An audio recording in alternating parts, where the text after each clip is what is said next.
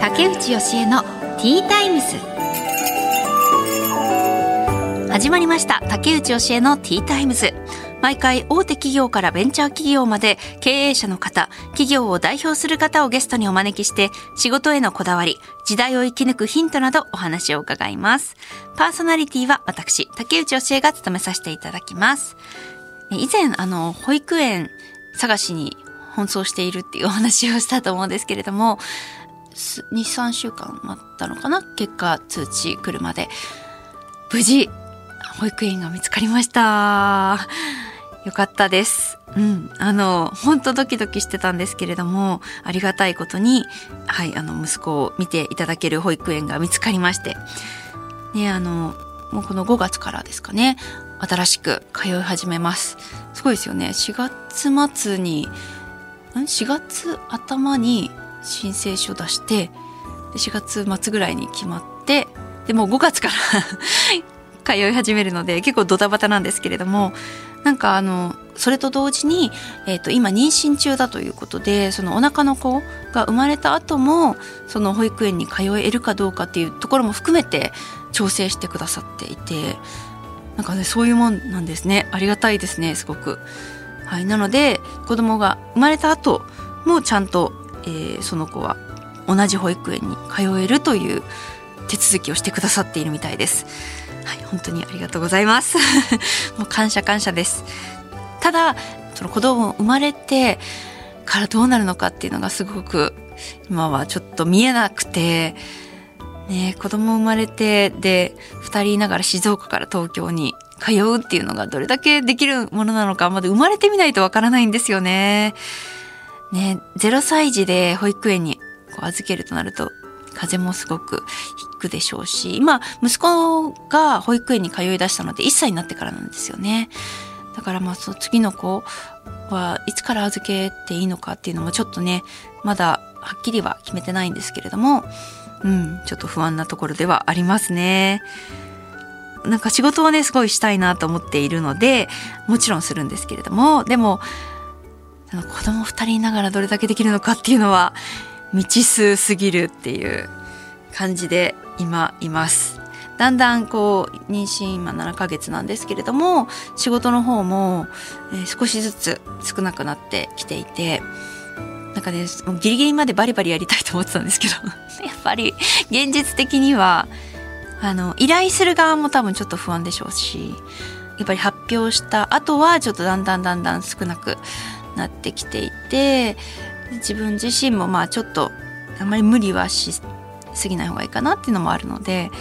ねえやっぱりこれがどうしてもそうなりますよね。子供一人産むっていうのは大変な作業だし。ぱり生まれてからがねしっかりと見てあげないといけないのでちょっとこう手探りですけれども頑張っていきたいなと思っています、今回のゲストお一人目が埼玉顕微鏡歯科院長の川内公彦さんです。埼玉市の南浦和駅にある歯医者さんです。そしてお二人目が四日市青葉内科消化器内科クリニック院長の奥瀬博明さんです。三重県四日市市にあるクリニックですね。お二人ともお医者さんということで、どんなお話が聞けるんでしょうか。この後たっぷりお話を伺います。最後までどうぞよろしくお願いします。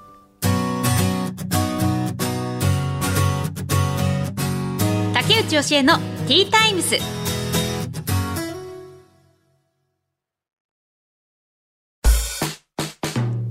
さて、ここからは企業の代表の方をお招きしてお話を伺います。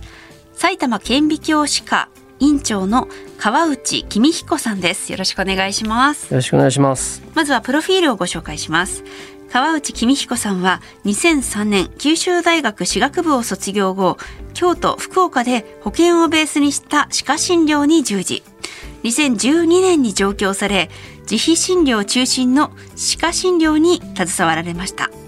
2017年100%自費診療の歯科クリニックの院長に就任。2022年現在の自由診療専門となる埼玉顕微鏡歯科を開業されました。ということでよろしくお願いします、はい、よろしくお願いします。今日は埼玉からいらっしゃっているんですね。えー、とね違います。ごめんなさい。あね。あのクリニックは埼玉なんですけど、はい。そうなので僕あんまりその先えっ、と詳しくなくて、えー今回そのえっ、と開業させていただくにあたって、はい。えっ、と正直初めて南浦和に行ったというえー。ところがありまして、えっとそう。それまでは？それまではいろいろとですね、うん。えっ、と東京メインでですね。はい。えーなぜはい。その埼玉の方に行かれあの、えー。た 開業しようと思われたんですか？えーまあ、ちょっとご縁をいただいていわゆる継承っていうあの承継っていうんですかね。あの開業で、えっと、前の先生があのそのいわゆる自由診療専門で30年されてたんですね。はい、でそこで、えー、と引き継がせていただいてっていうところで。でたまたま僕がその自由診療の、まあ、歯科医を開業したいなと思ってたんですね。うん、でそれで、えー、とたまたまそこで、えー、なんだ後継ぎの方を探されててっていうところで、えー。はい、あタイミングが。隣にこう自由診療はい。をしているはいなんか設備設備とかそのいろいろ器具とかも全部その自由診療向けな器具っていうのがあるんですか？そうですねそのなんだろう自由診療っていうところからまたちょっと入っていくんですけどあの自由診療っていうのは結局いわゆる保険とまた全然違うものであのここに僕はあえてこうあの先ほどのプロフィール的にあはいのお話をさせていただくと、自費診療と自由診療はちょっと違うんですよね。うんあそうなんですね。それがあのいわゆる保険ベースの保険ベースのところだとあの自費なんですねいわゆる自分で費用を負担するみたいなのが自費診療なんですよ。はい保険がかからないやつ。あそうですねなんかセラミックスとかインプラントとかっていうのは、うんあのまあ、金属の入れ歯を入れるとかっていうのは自費診療なんですね。はい。で保険診療されてた先生も自費診療されてるっていうのはあるんですけども自由診療ってもう最初から違ってて僕がやってる自由診療ってもう初診からもう自由診療なんですよ。なので保険全く使わずに、まあ、自由ないわゆるこう材料とか自由ではなくていわゆるやること全てが自由なんですね。なので、まあ、いわゆる僕の場合はまあ歯科ドックっていうのを必ず受けていただいて、うんでそれでお口の中をしっかりしあの知っていただいてでそれで、えー、とお話からまず入るんですね。で説明から入ってお話をしっかり十分あのさせていただいてでそれで、えー、とやっと診療診療に入ってで診療時間も自由なので、まあ、基本僕は、えー、と1日4人しか見ないんですけど。え、はいそうなんですか っていう。のが、まあ、結局はその歯科診療ってそのすごい細かいんですよね。で、はい僕の中では、えー、と4人が限界。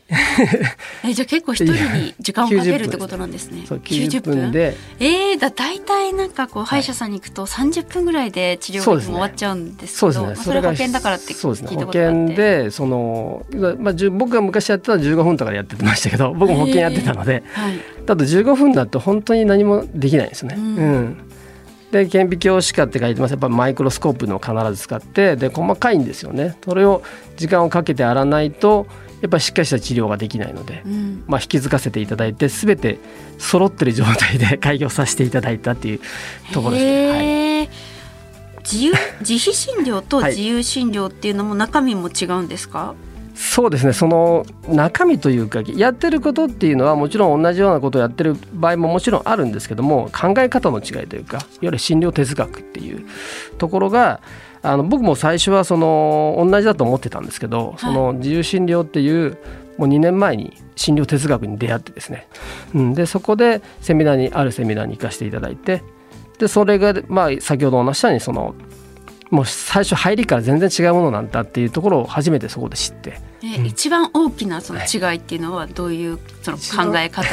それはやっぱり治療ももちろんそうなんですけども全ての患者さんに対して同じことのお話ができてで同じことの治療を提供できる、うん、でしかもそれが僕自身のやりたいもの。やりたい治療。でじ逆に言うと僕が家族にしてあげたいこと。で僕もされたいことっていうことができるんですよね、うん、そういったのはやっぱり時間も必要ですし材料も必要っていうところですよね。うーん。結構その保険適用のところでも、例えばこれは、まあ、セラミッはい。クだったら、これは保険かからないやはい。つですとかね、あのなんかこう選べるはい。と思うんですけれども、川内さんの場合は100%はい、自費診療っていうんですかね。えっ、と自由診療ですね。そう。その辺がそうあそうかそうかそれは100% 2017年の話です、ね。前のあ前の。の僕はそ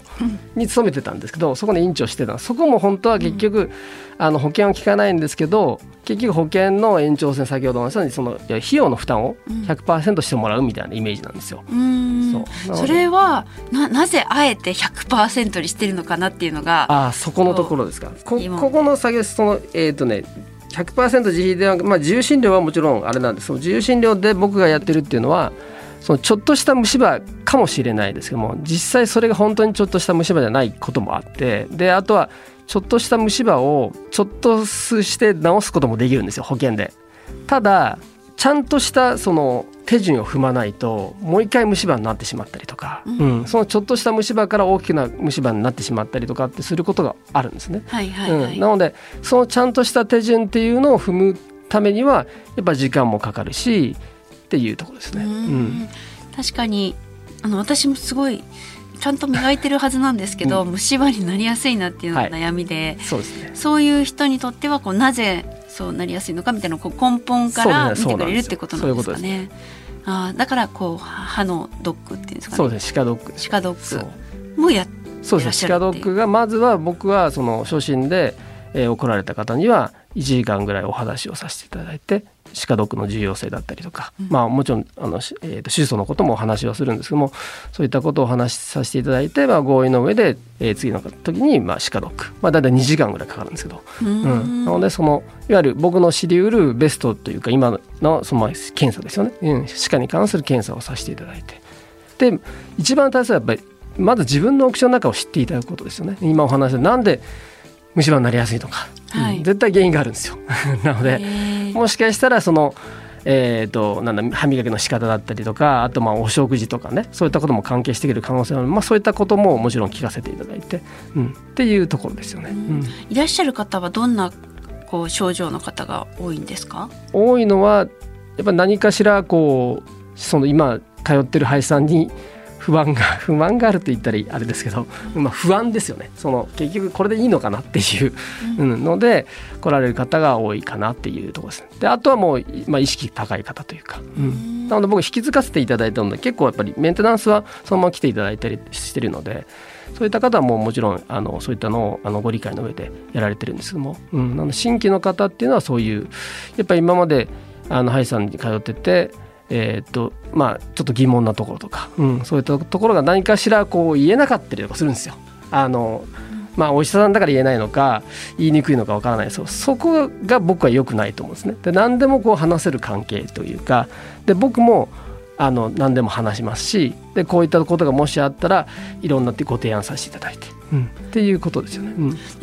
この今までその川内さんはいご自身は、はいえー、と保険をベースにしたはい。歯科診療にも携わったことがあって、はい。で最終的にまあ自由診療をやってらっしゃるっていうので、はい。うんもうそういう方って結構いるんですか？その自由診療専門っていう歯医者さん。やっぱ少ないですよね。その先ほどそのセミナーに行かせていただいてそのセミナーの,、まあ、勉あの研究会っていうのがあるんですけどそこの先生たちはあの自由診療で開業されてたりとか保険診療から自由診療に切り替えた先生がうん。いらっしゃるんですけどもでもそれでも、えー、と僕の知ってる先生で、まあ、10, 10人ぐらいかな全国で。あそのうん、だまあその研究会のあれなんで先ほどその100%自費診療っていう先生はやっぱ東京とかにはたくさんいらっしゃると思うんですよまだ。うん。そう。うん。なんかこう先ほどちょっとおっしゃってましたけども自分がやりたい治療ができるっていうふうにおっしゃってましたが、まあ保険適用だとなかなかそれができない、そうなんですんですか？うん。結局その時間の縛りだったりとか材料の縛りだったりとか、まあ、もちろん開業するとそれなりに自由はあるんですね。ただ経営を考えるととかっていうのを考えると、まあ、この方にはこのぐらいしか時間はかけれないとかあとはまあ保険だと具体的に言うとやっぱり1日何何十人見ないといけないとか、まあ、いけなくはないんですけど。うん。そうすると診療時間を増やすとか一人に対して時間を少なくするとか、うん。ってなっちゃうんですよね結果として。うん。えーそういうねき縛りがあるんだっていうのはちょっと私そうなんですよ。最近知ったんですけど、ではただ自由診療ってなってちょっとお金が あの料金がかかるんじゃないかなっていうのが気になるんですけれども。それはあのそれなりに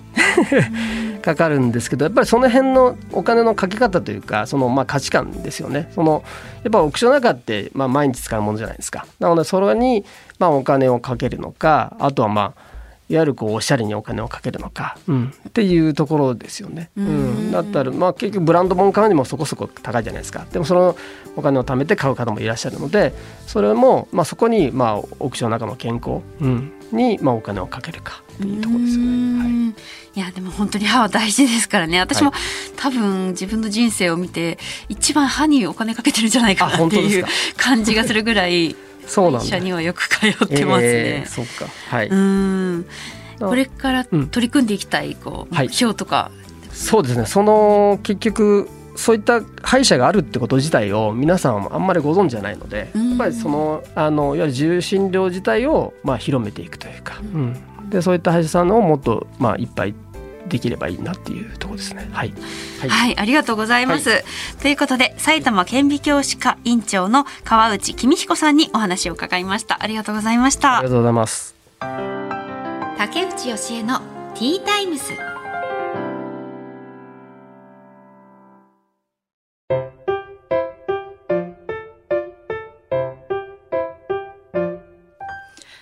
のゲストをお迎えする前に本日の一品です。今回はガトーフェスタ原田のオードブルラスクです。おこれ、あれですよね。あ、なんかいつも、あの、読み方よく分かってなかったんですけど、ガトーフェスタ原田って、あ、よく、私すごい好きです。この、ここのラスク。あの、よく見るのが、こう、えっ、ー、と、ホワイトチョコでコーティングされてるやつとか、ねなんかそういうの有名ですよね。大好きなんですけど、今回は全然、そう、見た目が違います。あの、まあ、ラスクなんですが、コーティングされてなくて、ワインに合うをコンセプトにした甘くないラスクなんですって。見た目もちょっとこう、あの、全然こう、コーティングされてない、本当にそのラスクっていう感じで、でも、中にスパイス的なものが入ってそうなラスクですね。ちょっといただきます。うん。うん。美味しい。めっちゃ大人なラスクですね。甘くないですね。本当にお食事みたいな感じ。でポルチーニやパルミジャーノ・レッチャーノなどが入ってる。ポルチーニってあのあのキノコのあれですよね。一種ですよね。そう香りがすごいいいです。お食事ですねこのラスクは。うーん確かにこれはワインに合いそうだ。これはコーヒーよりもワインですね。うん。このあとこのラスク本当にやっぱ特別に食感がいいですね。ここのラスクは。ガトーフェスタ原田うん。うん。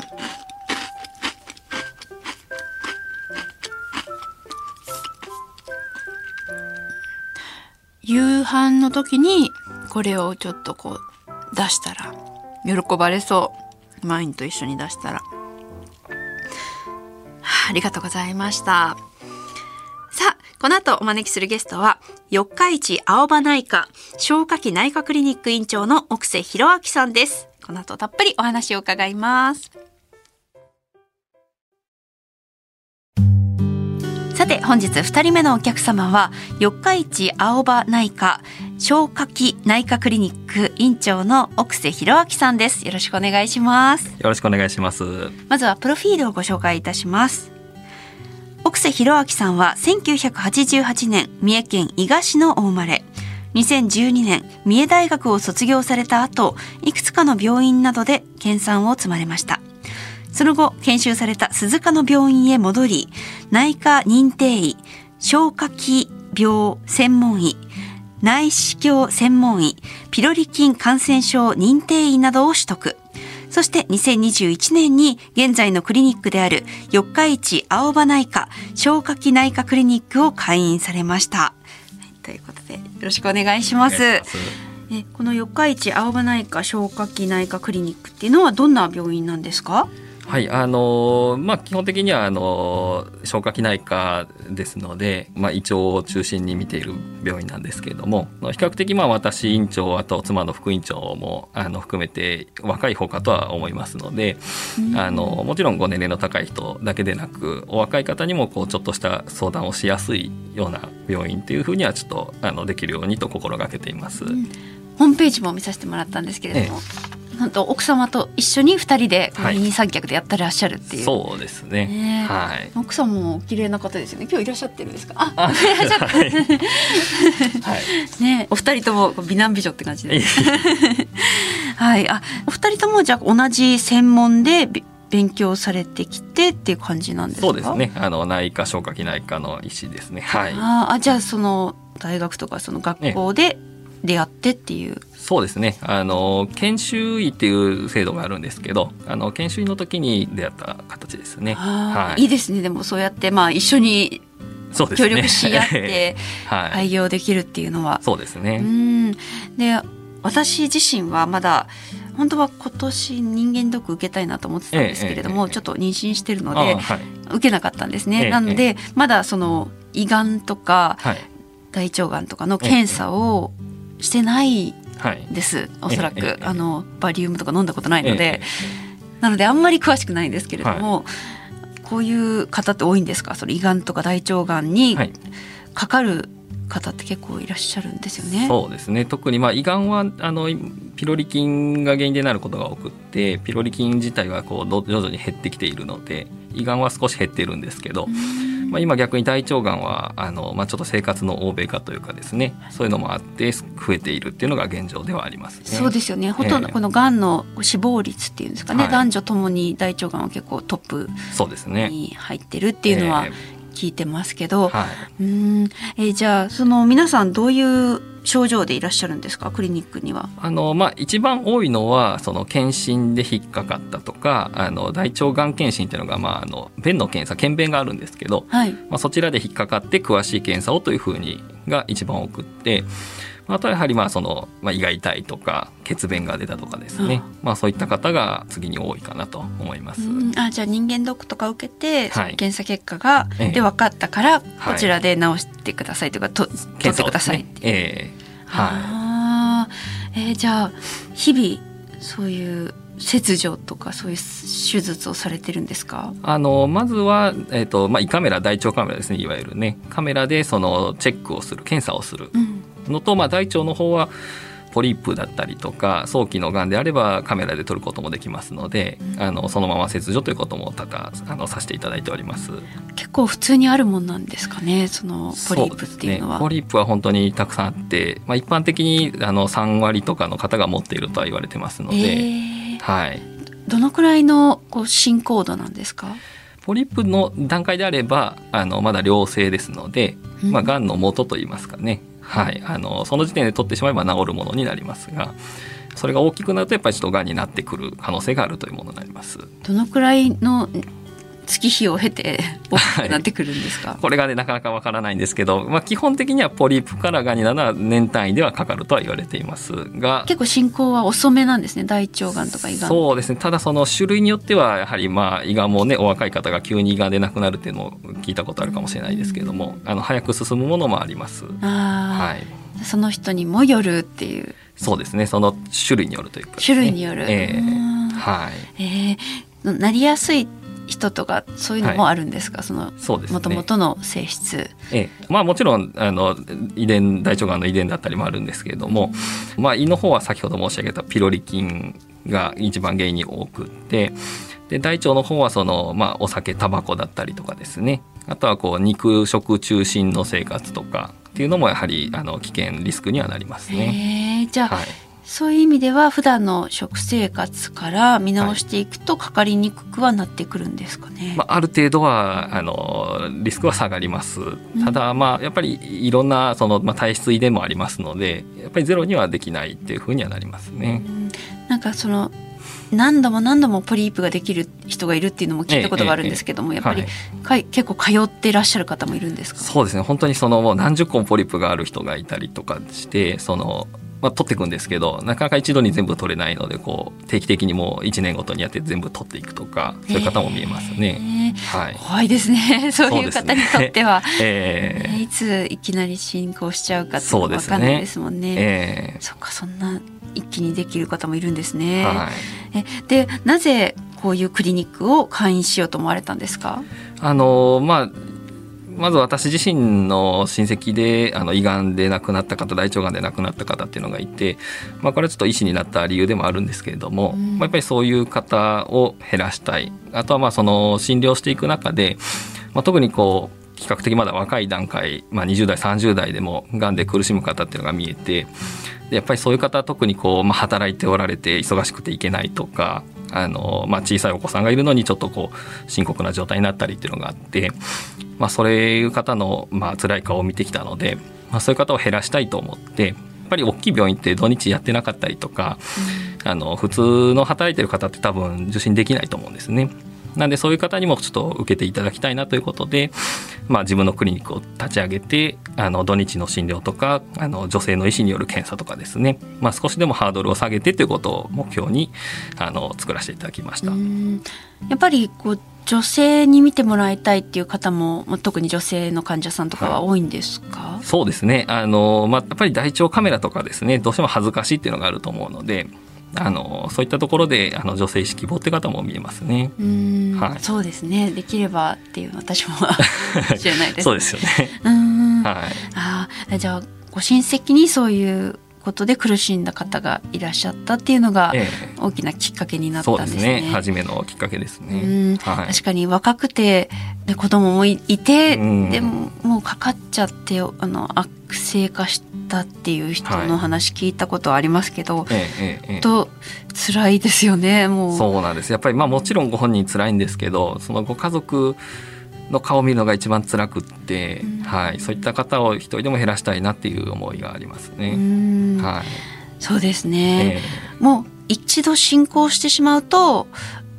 なかなか後には戻らないって感じなんですそのと取れない限りはですねやはり。取ってしまうことができたらあのもちろん治る段階っていうこともありますけれども。取れないっていうのはその大きすぎて取れないとかですか？数が多すぎて。そうですね。あのまあ、基本的にはやっぱりがんっていうのはその転移他のところに飛んでしまうことがあって、うん、全身に回ってしまうとその全部取れることができないので、なかなか感知することができない状態に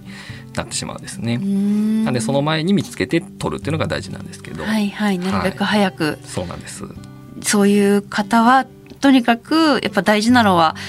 定期的に検診するってことなんですかね。それが一番大事ですね。で特にまああの一般的には検診って多分40歳からとかが多いんですけども、まあ、特にこう30代とかでこう子育てもしててとかお忙しくてなのにちょっとこうなんかおかしいなとかなんかちょっと便に血が混ざったような気がするけど病院行けないなっていう方にこそ受けていただいた方がいいかなと思っていますね。そうですね、はい、便に血が混じったらちょっと そうですねか絶対異常がありそうな感じがしますよね。そうなんですただでもあのやっぱり地で血が出る方いるんですけどまあ、地かなと言って放っておく方がいるんですがそうなんです。そういうのも気をつけないといけないですね。そういう方こそぜひすぐに相談していただく方がいいですね。はい、ちなみにこう私たちが普段の生活の中で何かこうできることってあったりしますか？そうですね。まあまずできることはやっぱお酒タバコをされる方はまあ減らすやめる、であの肉食中心の人はなるべくちょっとこう食物繊維の入ったその野菜中心に切り替えていただく。っていうのが一番にはなりますね。私も本当にあの普段からパンばっかり食べてて。パンしか食べてないんですけど、はいええ、そういうのもちょっと危ないですかパンはパンだけはそんなに問題ないかもしれないですけど野菜取っていただければ大丈夫かなと思いますけどね、はい、逆に、え、肉ばっかりがちょっとあれなんですね。そうですそれが一番ちょっと怖いですかね。はいあピロリ菌が大事っておっしゃってました、ヨーグルトとかもいいんですか？あの、まあ、実際こうピロリ菌にねこう効くっていうのもあると思うんですけどやはり完全に消すっていうにはもう薬になりますので、まあ、大事なのはその検診受けてピロリ菌が引っかかるとかの方はもう早めに治療を受けていただくのがベストかとは思いますね。はいであの最後にこれからの夢目標ありましたら教えてください。はい、えっ、とまあ当院の理念でもあるんですけれども、まあ一人でもこう胃がん大腸がんを苦しむ方を減らしたいということ、まあ特にまあ私個人としてできるのはまあ四日市市可能ならまあ三重県の中でそれを減らすためにあのできることは内視鏡の検査ですね。を必要とする方に一人でも多く提供するということをどんどん増やすということとあとはまああの全体として日本全体で減らそうと思えばやはりえー啓蒙活動ですよね。教育検診受けるっていうことをまあ少ないながらでもこう SNS とかホームページとか雑誌とかでもこうちょっとずつ発信できたらなということで、はい、あのぜひ活動していきたいと思っております。うん。本当にがんで亡くなるっていうのは一番こうなんだろうざ残酷なね。亡くなり方だなっていう感じもすごくしているので、そうはいいうことで苦しむ方が少しでも減ったらいいですし私自身もなんか他人事じゃないので気をつけなきゃいけないなっていうそうお子さんね小さいとなると思いますねはいえー大事かと思います。はいはい、ありがとうございました。ということで、四日市青葉内科消化器内科クリニック院長の奥瀬博明さんにお話を伺いました。ありがとうございました。ありがとうございました。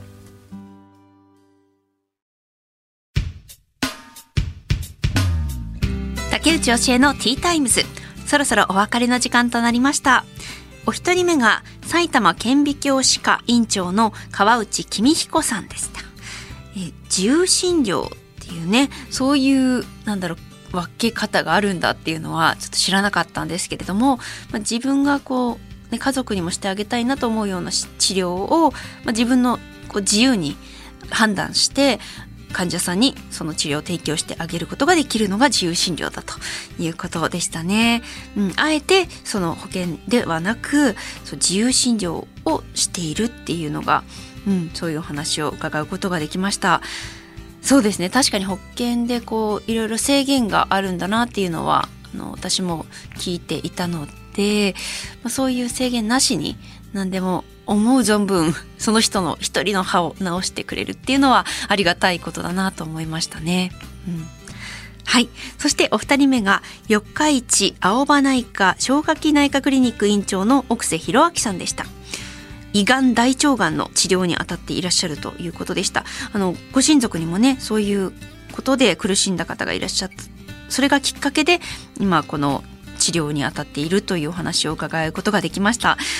ね、やっぱり改めてこう早期発見のためには検査の大事さ検査をしなきゃいけないなっていうのをお話聞いていて思いましたね。私もなんかこう通知とか来たりするんですよね。そういう検査受けてくださいみたいなね。あ私の場合はあれかな。あの子宮頸がんとかそういうのを結構いただいたりするんですけどこれがあるからとか仕事があるからみたいなんで後回しにしがちででもやっぱ本当一番大事なことだよなっていうもう仕事よりも何よりもまずそれがちゃんとねクリアされてないと あの命が かかってるんで何よりも最優先しなきゃいけないなっていうのは思いました 分かっていますしうんねあの聞いてる方々もぜひもしねこれではって思い出して検査に行っていただければ嬉しいなと思います。ということで、竹内教えのティータイムスお時間となりました。お相手は竹内教えでした。また次回お話ししましょう。